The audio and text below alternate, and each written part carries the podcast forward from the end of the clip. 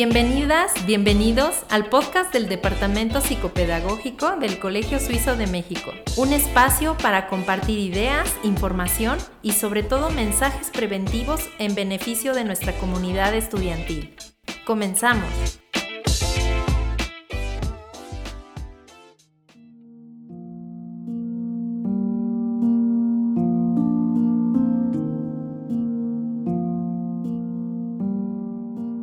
Hola, bienvenidas y bienvenidos.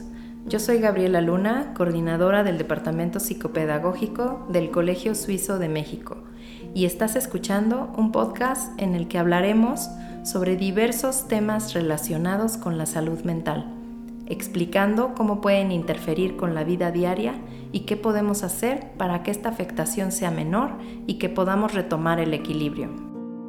Hoy vamos a hablar sobre la ansiedad Explicaré qué es, cómo identificarla, cuál es la relación que tiene con el estrés, el miedo y cómo puede controlarse. Todos hemos sentido ansiedad de vez en cuando. La preocupación por nuestro desempeño en algunos momentos puede generar sentimientos de aprensión.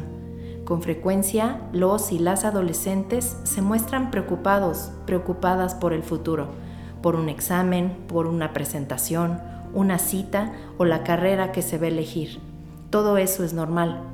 Pero ¿qué pasa cuando la ansiedad es tal que te enfermas o te quedas con la mente en blanco durante un examen? Fallas un tiro en el partido, tartamudeas en la presentación, tu cuerpo se llena de ronchas, se te hincha la boca o los ojos o te paraliza elegir una carrera y equivocarte. Esto puede convertirse en un problema mayor. Veamos.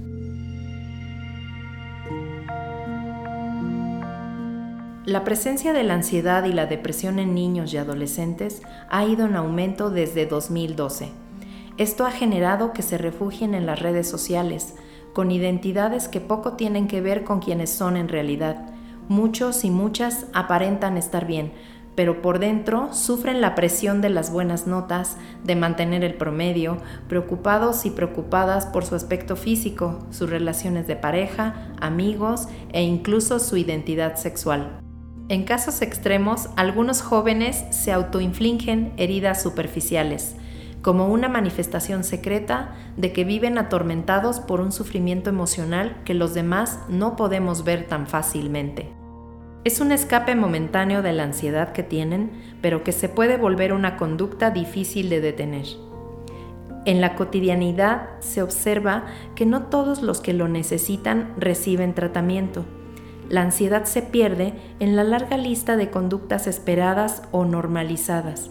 Creemos que forma parte de la etapa de la adolescencia, de su personalidad, que lo heredaron de sus padres o madres, o que así se comportan todos en la escuela y en algún momento se pasará. Los y las adolescentes de hoy han sido criados en una época de gran inseguridad económica, terrorismo, episodios cada vez más violentos y donde la tecnología y los medios han transformado la comunicación de la sociedad. Ser adolescente en esta época es tener un trabajo de tiempo completo en el que se incluye no solo el excelente rendimiento académico, hay que aprender varios idiomas, realizar actividades extraescolares y preocuparse por su carrera, por el futuro, el cambio climático, el reciclaje, el racismo, el sexismo y hacer actividades de servicio social. Agreguen a eso gestionar una identidad social real y virtual, algo que para algunas y algunos es especialmente estresante y angustiante. Los adultos que somos padres y madres difícilmente comprendemos toda la vida emocional que cabe en sus teléfonos, en sus fotos, en sus conversaciones. La tecnología los sumerge en un estado de hiperconectividad que los sobreexpone sin saber realmente cómo comportarse o reaccionar, pues todo se basa en la imagen que desean dar.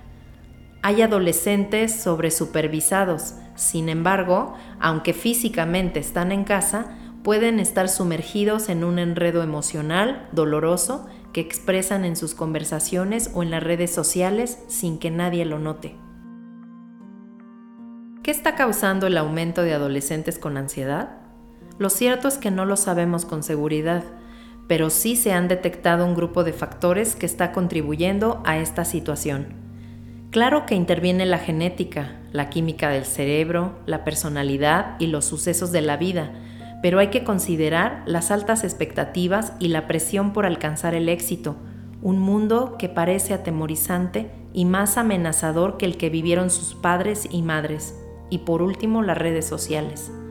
Cualquiera que sea la causa, el aumento de la ansiedad es un problema real, el sufrimiento es real.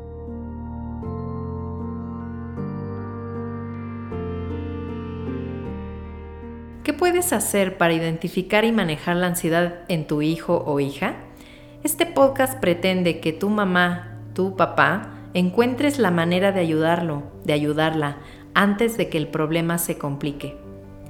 El miedo es el núcleo de la ansiedad. El miedo activa una respuesta de alarma innata que nos permite reaccionar ante una situación peligrosa o que amenaza la vida. El estrés en ese momento es un proceso de adaptación. Cuando hay ansiedad, el estrés no termina, permanece. ¿Has notado a tu hijo o hija con preocupaciones persistentes, miedo, alterado o alterada constantemente?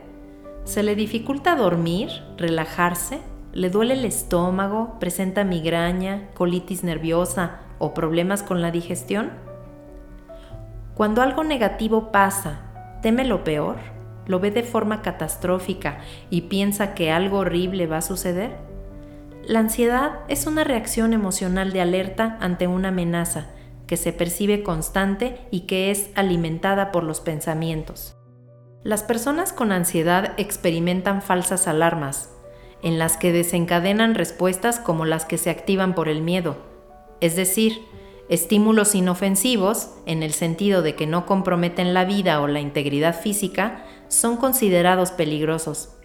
¿Alguna vez tu hijo o tu hija expresó que lo iban a correr de la escuela porque reprobó un examen? ¿No entregó una tarea o tenía materias bajas en la carta amarilla?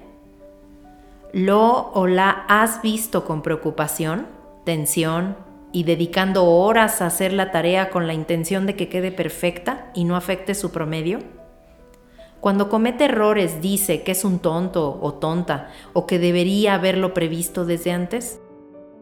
Constantemente evita convivir o salir con la familia por dedicarle más horas a las tareas escolares.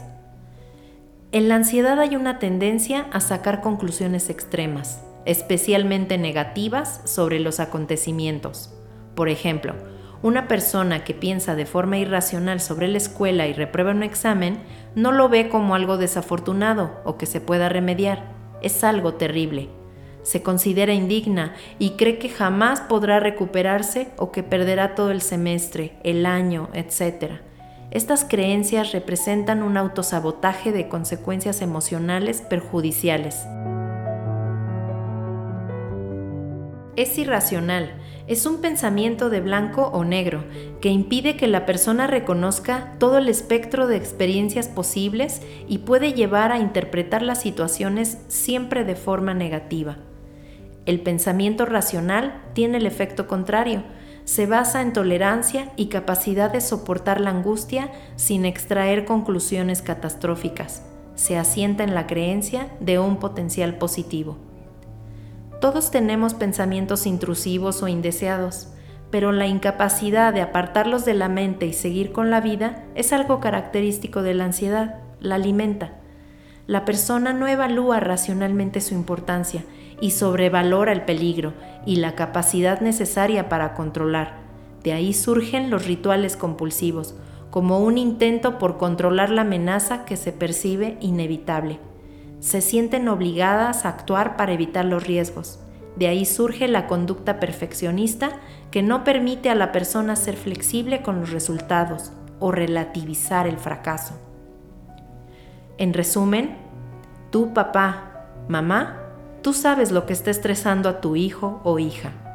Las demandas y las frustraciones de la escuela, los pensamientos negativos de sí mismo, los problemas con sus amigos, amigas o parejas, la separación de sus padres, el miedo de que algo les pase, los problemas financieros, enfermedades o muertes en la familia, cambios de casa o escuela, un horario saturado, expectativas muy altas, etc.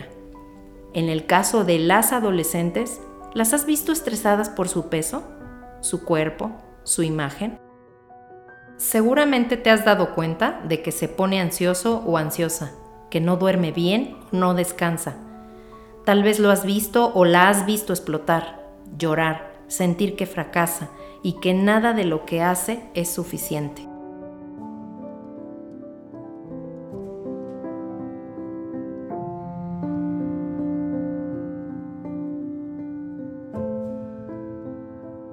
Afortunadamente, el mismo mecanismo que activa esta respuesta de ansiedad la puede terminar.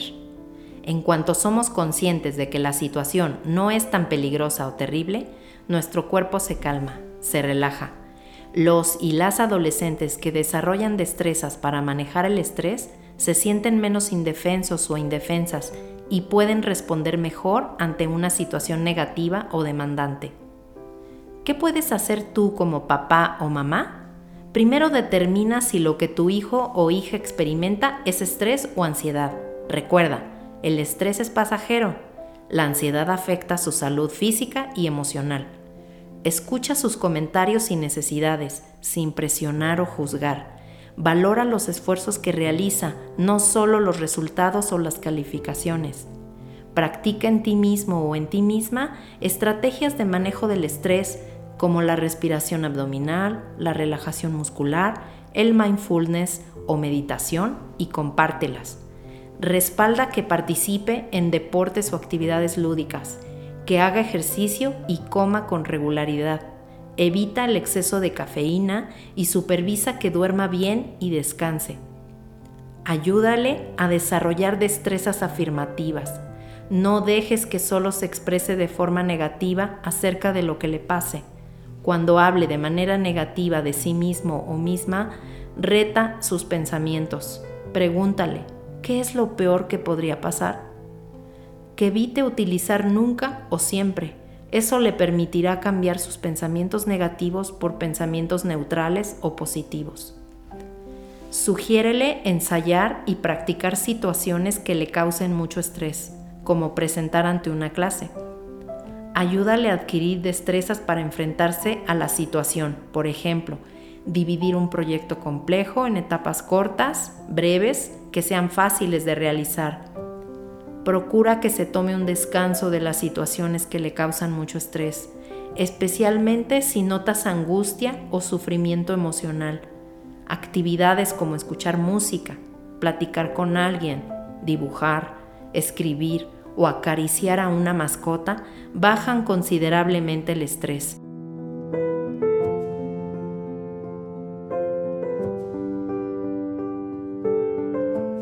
Cuida que este tiempo fuera no se convierta en una respuesta de evasión, que solo sea un momento de calma para ver el problema resolver desde otra perspectiva. Anímalo a enfrentar y solucionar, pero déjalo equivocarse. Si con todas estas técnicas continúa la ansiedad o notas demasiada tensión o descubres que se está autolesionando, considera acercarte a un profesional de la salud mental. La adolescencia es una etapa con gran potencial para hacer cambios que mejoren nuestra calidad de vida.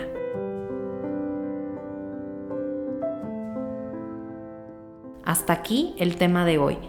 Agradezco a quienes generosamente me regalaron estos minutos de su tiempo. Por favor, compártelo con la comunidad del Colegio Suizo. Hasta la próxima.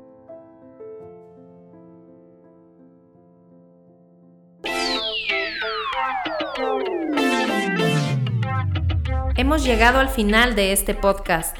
Gracias por tu tiempo. Nos vemos en una edición más. Mientras tanto, toma acción y pon en práctica lo que hemos compartido. Hasta la próxima.